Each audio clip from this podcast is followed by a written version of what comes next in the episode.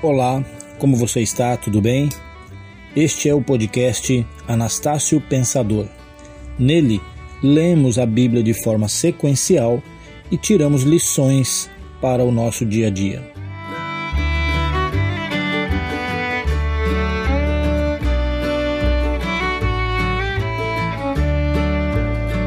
O texto para o qual vamos nos atentar hoje é o verso 17 do capítulo 4 do livro de Gênesis. E eu lerei esse texto na nova tradução da linguagem de hoje, que nos diz assim: Caim e a sua mulher tiveram um filho e lhe deram o nome de Enoque. Mais tarde, Caim constituiu uma cidade e a chamou de Enoque, o nome do seu filho. Aqui está um texto que podemos passar os olhos rapidamente e não perceber o que tem de importante para refletirmos aqui. Eu quero me atentar para o fato de que aqui acontece um fato extremamente importante para a existência humana: o surgimento da primeira cidade. Eu quero pensar um pouco sobre o que isso significa esta atitude do ser humano de começar a juntar-se numa cidade. Claro que esta cidade que Caim fundou, ela não foi exatamente igual ao que conhecemos como cidade hoje, mas podemos tirar lições desse momento da história e implicações desta atitude de criar cidade, de passar a viver em cidade. E é sobre isso que vamos meditar um pouquinho. Quando se pensa em cidade, nós pensamos em vínculos, todo tipo de vínculos.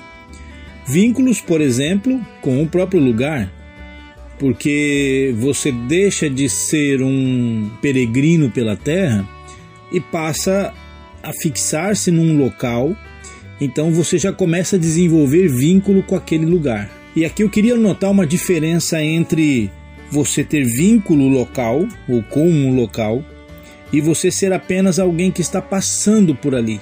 Quando você apenas passa por determinado local, você não tem nenhum sentimento em relação àquele local. Máximo que você possa ter é um sentimento de admiração, se o lugar for muito gostoso, muito agradável, ou quem sabe até de repulsa se o lugar não for tão, tão bom assim. Mas no geral, pouco importa para você o que acontece naquele local ou com aquele local, porque você está só de passagem.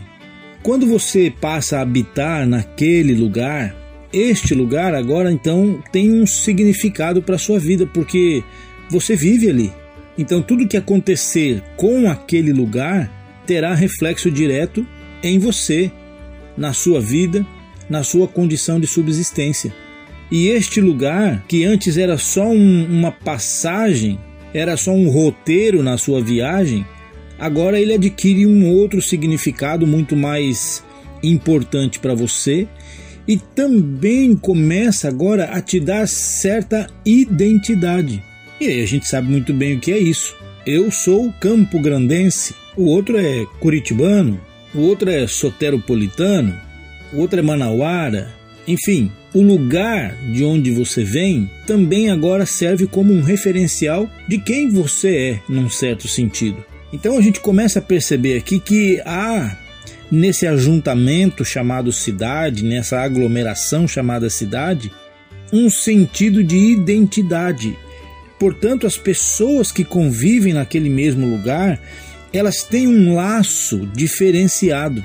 Elas começam a importar umas para as outras, porque haverá interdependência, haverá identificação, será necessário com certeza que haja sinergia entre a força de trabalho, entre a força criativa de todos os que habitam naquele lugar. E isso que nós notamos aqui agora, neste texto bíblico, traz esse momento da história da humanidade. As pessoas agora começam a ter um pouco mais de importância umas para as outras, do ponto de vista de relacionamento interpessoal. É uma pena que não consigamos compreender isso profundamente, porque, principalmente no contexto em que a gente está vivendo, nós percebemos que ninguém se importa muito com o outro. Embora dependamos um do outro, mas vivemos estilos de vida aonde normalmente pouco importa a situação do outro. É claro que sempre há as exceções. Por característica de personalidade, há aqueles que são altruístas, que são preocupados com o próximo, que se envolvem com pessoas que não são necessariamente da sua família, buscando o bem também dessas pessoas. Mas é certo que, de uma maneira geral, nós nos tornamos mais egoístas, com uma capacidade não muito bonita de olharmos somente para nós mesmos. Por isso que muitas vezes no processo social de hoje em dia, pessoas mal intencionadas se agrupam e conseguem se manter e se perpetuar no meio do processo social, porque a sociedade de bem que está à volta destes malfeitores, ela também não está unida. Ela é do bem, mas é cada um no seu bem. E o fato de vivermos cidade, comunidade, vizinhança, deveria chamar a nossa atenção para a necessidade de cuidarmos uns dos outros. Mas também deveria chamar a nossa atenção para a necessidade de cuidarmos do ambiente no qual vivemos. Isso tem a ver com conservação, com preservação, tem a ver com saneamento, e aí todas as questões necessárias para que a cidade exista. A cidade ela é rica, ela é encantadora, porque nela encontram-se pessoas com as mais diferentes vocações. E nessas diferentes vocações nós nos completamos. Não são poucas as vezes que, quando estou andando na rua, eu observo uma pessoa do outro lado da calçada, ou alguém que passou num carro, ou dentro de um coletivo, e sempre me vem à mente perguntas do tipo: em que que eu dependo daquela pessoa? Qual é a função social que ela ocupa que me ajuda a subsistir, que tem impacto direto na minha vida, na minha existência, na minha família aqui nesta cidade?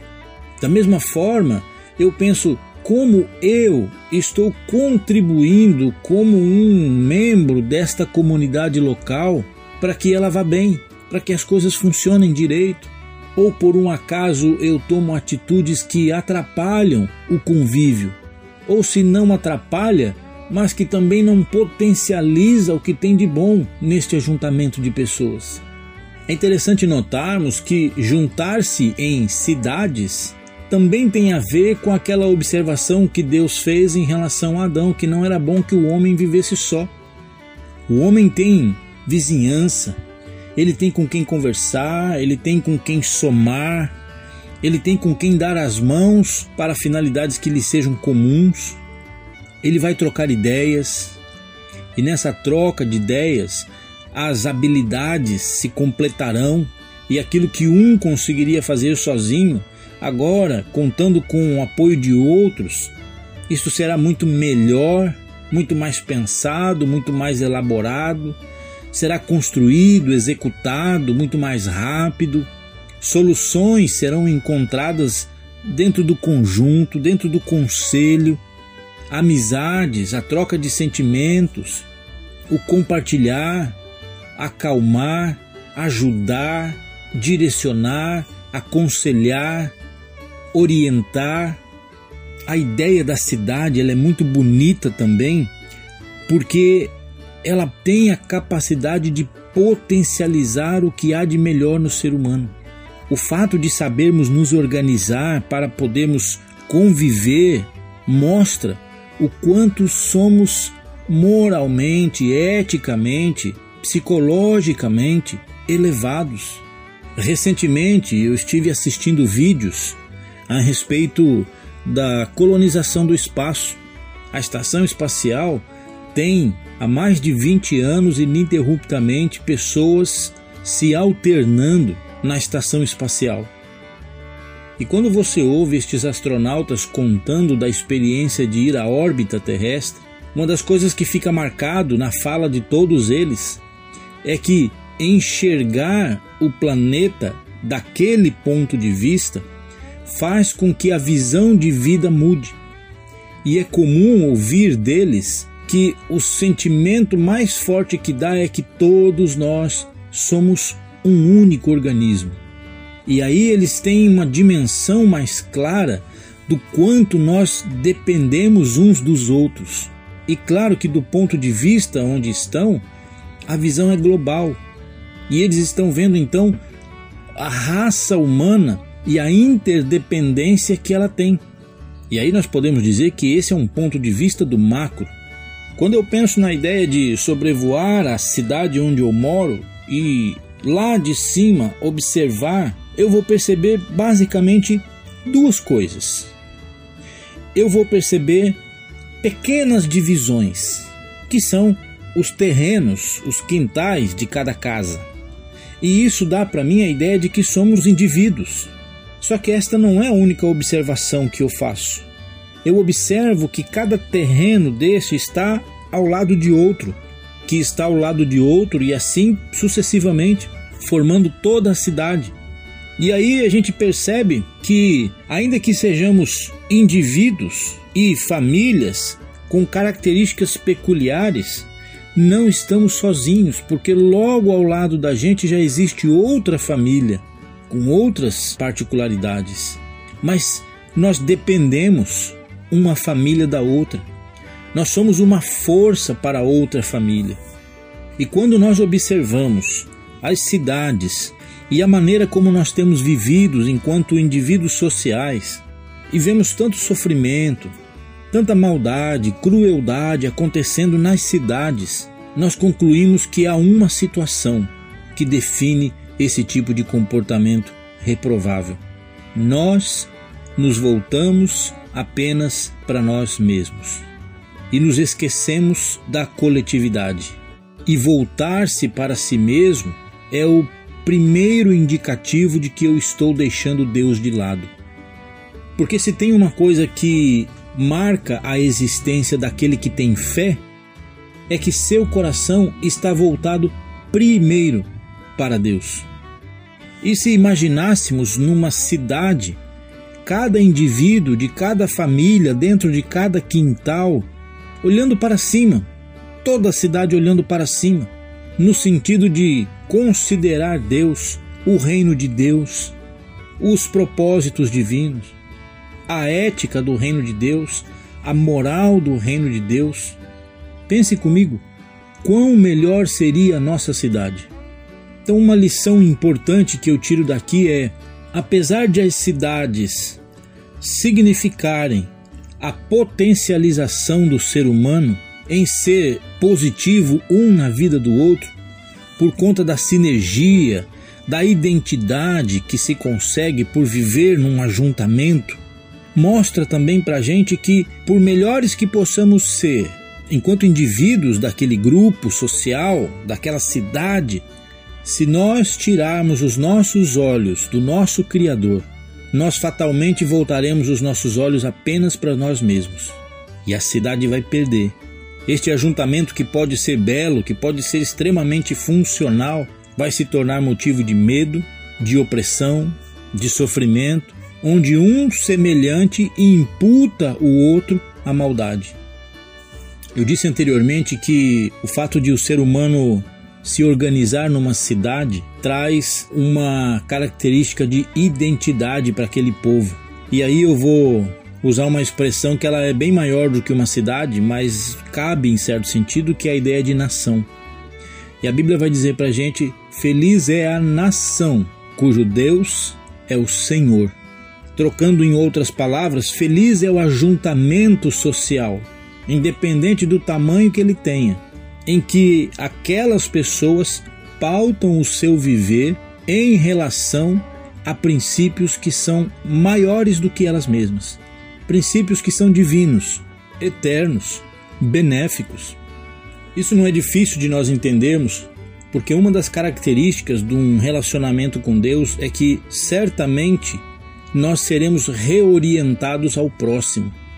O cristianismo tem por valor, primeiro, a doação.